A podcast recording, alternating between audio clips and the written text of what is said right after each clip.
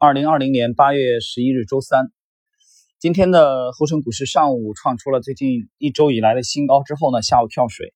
那么这么一跳水又不得了了啊！那么很多的人又睡不着觉了啊，他要找原因啊，赶快打开财经的媒体报道、电视啊、网吧去找什么原因啊？就出什么利空了吗？啊，我说你累不累啊？你真的累死了！你每年都这样去投资股市。呃，今天的这个我在星球啊更新了一篇啊，有几天都没有更新了。我讲了没有必要每天更新。更新的这篇的题目用的是不动不动如山的三大前提啊，这个其实延续了我们最近两个月在星球的观点啊，就是很多人其实，在中线行情里边他没有解决好持股的问题，就他该不该持有啊？经常很多人有曾经买过牛股，但是拿不住。那么拿不住呢？这这是一种情况。另外一种情况就是他根本就没有买到过牛股啊。那这个我觉得还好说一点啊，就是他根本不知道什么叫牛股啊，那就没有其实没有体系的原因啊，根本没有交易体系，他就不知道什么叫好股票，什么叫成长性的股票，完全是没概念啊。所以关于这一点，在今天的上午的时候，呃，知识星球半不红的专栏啊，我已经做了最新的这个更新，很简短，又通过。中午时候又有新友提问啊，两两三个新友提问，通过回答，那进一步的去明确了我们关注的是什么方向和当前的策略，这三大标准结合最近一个多月来的星球的观点和策略，可以帮助你去筛选你手中的股票要不要继续持有啊，有没有潜力？我们提出了直观提出了三大标准啊，大家可以去啊尽快的去关注啊知识星球半不红的专栏。好了，进行我们今天的内容，今天是。呃，利弗莫尔回忆录读书笔记的第五十四集，第五十四集开始呢，我们进入本书的倒数第二章，第二十三章的内容的学习。股票投机呢，永远不会消失，投机消失也不是件好事。我不认为有人能够因为说了些什么话，就打消掉所有人想在他们不懂的游戏中冒险的念头。不管人们多么有能力，经验多么丰富，你仍然无法防止他们。出错误，因为意外甚至无法预测的事情总会发生。精心设计的计划，则经常会失败。灾难可能来自大自然或天气，可能来自于你的贪婪或虚荣心，也可能来自于恐惧或无法抑制的希望。但除了那些所谓的天敌之外，投机者还必须对付某些不道德的商业行为。回顾二十五年前，我初到华尔街的时候，一般的操作方法，我必须承认，现在已经有许多的改变，而且。变得更好了。老式的空中交易号子已经没有了，但在对赌经济行仍大行其道，继续引诱着沉迷于快速致富游戏的大众，这个来这个上钩啊！这里我要停顿一下了啊，我们这里必须要岔开讲一下，我觉得这里是一个要点啊。他讲了二十五年来，这个市场有了一定的变化啊。但是呢，对赌行引诱着沉迷于快速致富的人，啊，这些大众快速的这个请君入瓮啊，上钩。这我们要解释什么呢？这一点其实没有变过。从股市，从荷兰的第一个交易所啊，到到伦敦，到到纽约，到九零年成立的这个中国的上海这个证券交易所，后来九一年成立的深圳证券交易所，到后来越南成立的。啊，交易所再到这个比 A 股更早的、早的很多的这个港交所都一样的，都是一样。就这点，人性是一代一代不断的在重演。那么它就刺激你可以快速的、短期的致富。大家想一想，如果世界上有这种啊这么短的、什么辛苦都不需要付出的这种秘籍的话，那沃伦·巴菲特还需要持有那么长时间吗？那巴菲特呢是首富，所以想想这个就明白了。那么最近呢，我还继续在重读研究。嗯，二战的这个德国，嗯，所有的这些将军当中将星闪耀啊，希特勒这边的将星闪耀，但是战略的第一人，那曼施坦因，我继续又再去读他的传记，应该读了第第三遍了。那我就发现曼施坦因的，他和隆美尔和古德里安的啊三大名将相比的区别在哪儿？首先，他是一个战略的高手啊，他并不是一个。呃，这个在一线一一直奋奋战的啊，古德里安和这个隆美尔一直在一线。比如隆美尔后来指挥北非军团，啊，古德里安一直在装甲集团军啊集团军群担任要职，但是曼施坦因呢，他是一个战略的大师。那么今天讲曼提讲到曼曼施坦因跟我们刚才讲的这个有什么关系呢？因为刚才我们谈这个话题是快速致富啊，速度强调速度。那么曼施坦因的最大的特点，他的理论的诞生其实包括在法国啊，闪击法国，曼施坦因计划的这个实施，这个从构想到向希特勒建议都是他一人完成的。虽然亲自实施他没有参与啊，被搁置了。由于这个凯德尔，呃和哈尔德啊这两个哈巴狗。对他不满、嫉妒，所以把他晾到一边去了。希特勒采纳了计划，但是并没有他让他亲自加入来实施，所以他觉得非常非常遗憾啊！这么这个壮观啊，而且一个令人匪夷所思的出色的战略的计划，但是完成的非常好啊！闪击法国，四十三天，英法联军被击溃。那么从这个里边，我们发现，包括曼施坦因后来的指挥这个哈尔科夫反击战啊，包括这个克里米亚。闪击克里米亚，我们都发现它最大的一个特点就是讲求速度，但它这个速度是保证在方向正确的前提之下的。就是你对军事来说，那回到我们讲的证券投资，今天的这个利弗莫尔回忆录讲的这一点，在证券投资的这个领域，我个人的理解和军事和曼施坦因的这个军事战略的区别，我认为还是有的。这个区别在哪儿？区别在于战略，首先就是方向方向要正确，那么速度呢是第二位的。就是速度，你有时候可以，只要你方向正确，速度可以可以慢一点，没关系。但是军事不行啊，军事方向的正确，速度也得跟得上。速度跟不上，那么在战场上战机稍纵即逝啊。研究粟裕也好，嗯，研究林彪也好，啊，研究中国的另外一位军神刘伯承也好，你发现都有速度，速度是非常要求非常高的。所以这是军事，但证券不一样，证券就是你可能短期看起来速度比较慢。或某一个阶段比较慢，但只要你方向正确，它通过时间的累计啊，通过复利，你最终中线、长线依然可以取得巨大的这个盈利。所以这是我今天读到这里重读啊。那券商呢？对赌行呢？券商干什么？券商就是希望你高频交易啊，他就告诉你有一种方法可以让你短线快速的致富。其实最终的结果是你给他贡献了什么？佣金嘛。啊，所以这一点是我们要解释一下。好。继续，证券交易所不仅严禁这些对赌经纪商的诈骗行为，还要求其成员严格遵守规则。许多保护投资人的法令规章和限制现在都已经严格执行，但仍有改善的空间。对于某些弊端，一直无法根除，主要是华尔街根深蒂固的保守的习惯，而不是道德沦丧所致。想靠投机赚钱，从来就不是一件容易的事，现在更是一天比一天难。不久之前，真正有在交易的人对每一只上市的股票几乎都了若指掌。一九零一年，J.P. Morgan 成立了美国钢铁公司。啊，这里打断一句啊，J.P. Morgan 是上个世纪啊华尔街的这个巨擘啊，他当时的地位啊不亚于现在的沃伦·巴菲特。这个有兴趣的大家可以去读一下那个《摩根王朝》啊那部书。那么它是由几家小公司合并而成的，其中大部分成立的时间都不超过两年。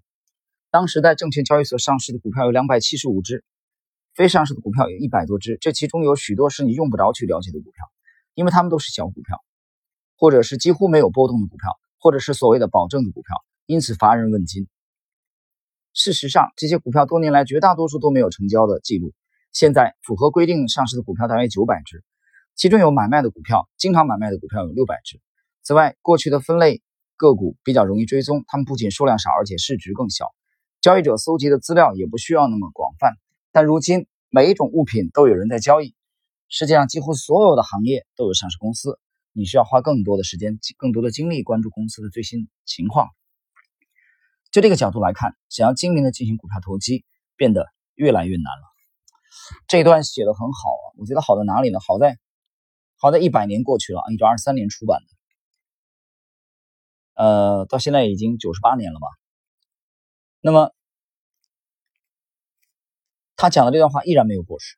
你就说我们当下的 A 股，随着注册制啊不断的发新股，你看这周，今儿上午打开账户又可以申购了，啊，四五只四五只股票，大量的创业板的这些新股在上在发。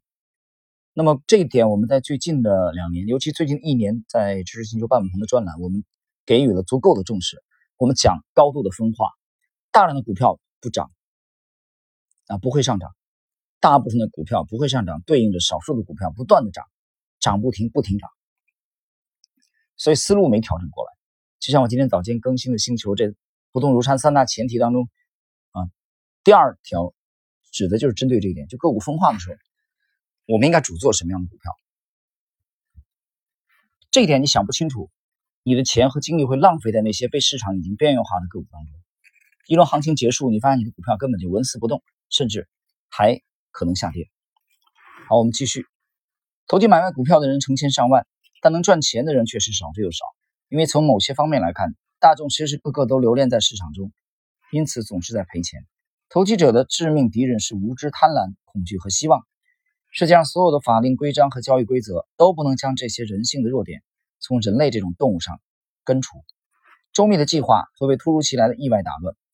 不管冷静的经济学家还是热心的慈善家，都无法预防到这一点。另一个赔钱的原因是听信故意误导大众的小道消息，因为这种小道消息往往经过伪装和掩饰，因此比较狡诈，而且危害性更大。当然，外部人士总是根据小道消息和传闻交易。这些消息和传闻可能是口头的，也可能是披露在报纸上的。他们甚至于可能是清楚表达的，也可能是暗示的。通常这些小道消息你是无法提防的。例如，你真正的好朋友诚心希望你能赚钱，因此告诉你他们正在做什么交易，也就是买卖哪些股票。他们的动机是好的，但是这个小道消息出了错，你又能怎样呢？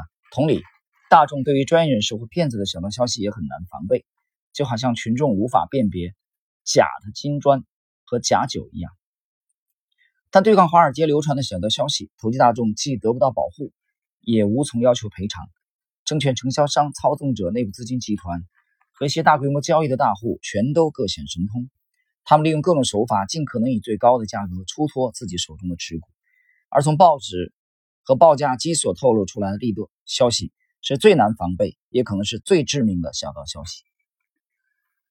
同样很经典啊，老你可以认为是老生常谈，但是还在重演。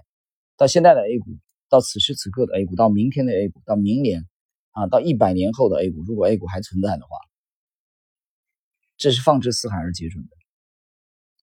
所以，我刚才讲了，开篇我就讲啊，今天上午最近一周的这个沪指创出一周来的新高，下午跳水，很多人就就懵了，就傻了，他觉得我要我要找什么原因？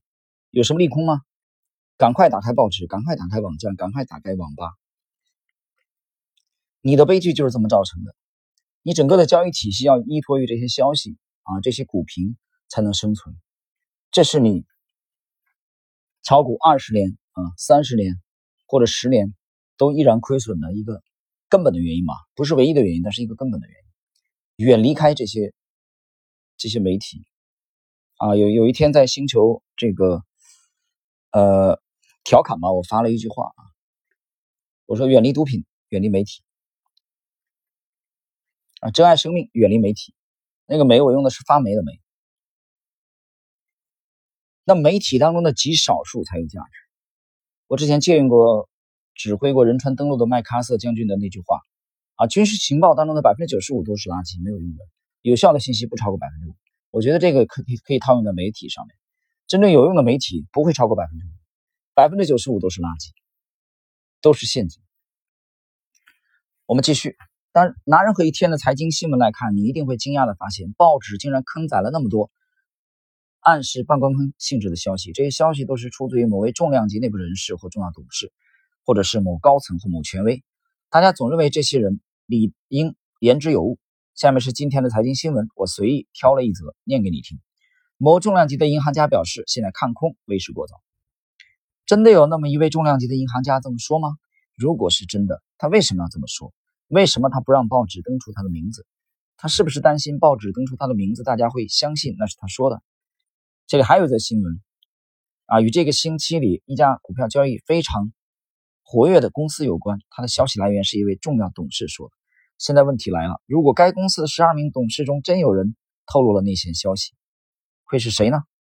显然的，只要消息的来源保持匿名状态，则即使这个消息造成任何人的损失，也不会有人因此受到牵连。股票交易者除了研究各种投机技巧之外，还必须考虑一些与华尔街游戏有关的事实。除了试图寻找赚钱的方法之外，还必须知道如何避免亏钱，知道什么事不该做，与知道什么事应该做是一样重要的。因此，请你务必记住，有一种操纵方式是在所有个股几乎都上涨时进行，而这种涨势肯定是由内部人士发动的。这么做的目的只有一个，就是要让股票卖在赚最多的地方。然而，经纪公司里一般的客户都相信，只要持续追踪股票上涨的原因，就能像精明的商人一样避免上当受骗。而操纵者为了有利于出货，自然会对上涨的原因做出某种程度的解释。我一直坚信，如果报纸禁止刊登一名人士乐观的言论，那么大众的损失将会大幅度的减少。这里我所说的是，为了让大众买进或持有股票，而故意放出利好消息的言论。呃，从我在知识星球做过那个写过连连续的回忆啊，曾经回忆过一九九八年在六零零幺五七，当时的名字叫鲁润股份啊，山东泰安的一家做润滑油的啊，也有房地产。这件事情发生到现在一九九八年，大家想一下，那是我入市的第二年，我九七年开户，那么在那个股票上亏损了几乎百分之五十，这是受了媒体的影响，当时的中国的某一个证券的报纸套红的整版。所以从那一次遭受重创以后，我就再也不相信所有的证券的媒体啊，包括投行人士的这种观点啊，什么研报，通通的，我认为这些基本上都是垃圾。什么证券报啊，证券的杂志啊，通通扔掉了，再也不会看了。那么今天我们讲的这段内容，其实利文斯顿主要是讲的啊，针对的。小道消息，媒体对公众的影响，当然这个影响是负面的。如果你炒股、投资股市到现在为止还没有从这个这个陷阱当中走出来的话，我劝你是时候要尽快的觉醒了。好了，我们今天的内容就到这里。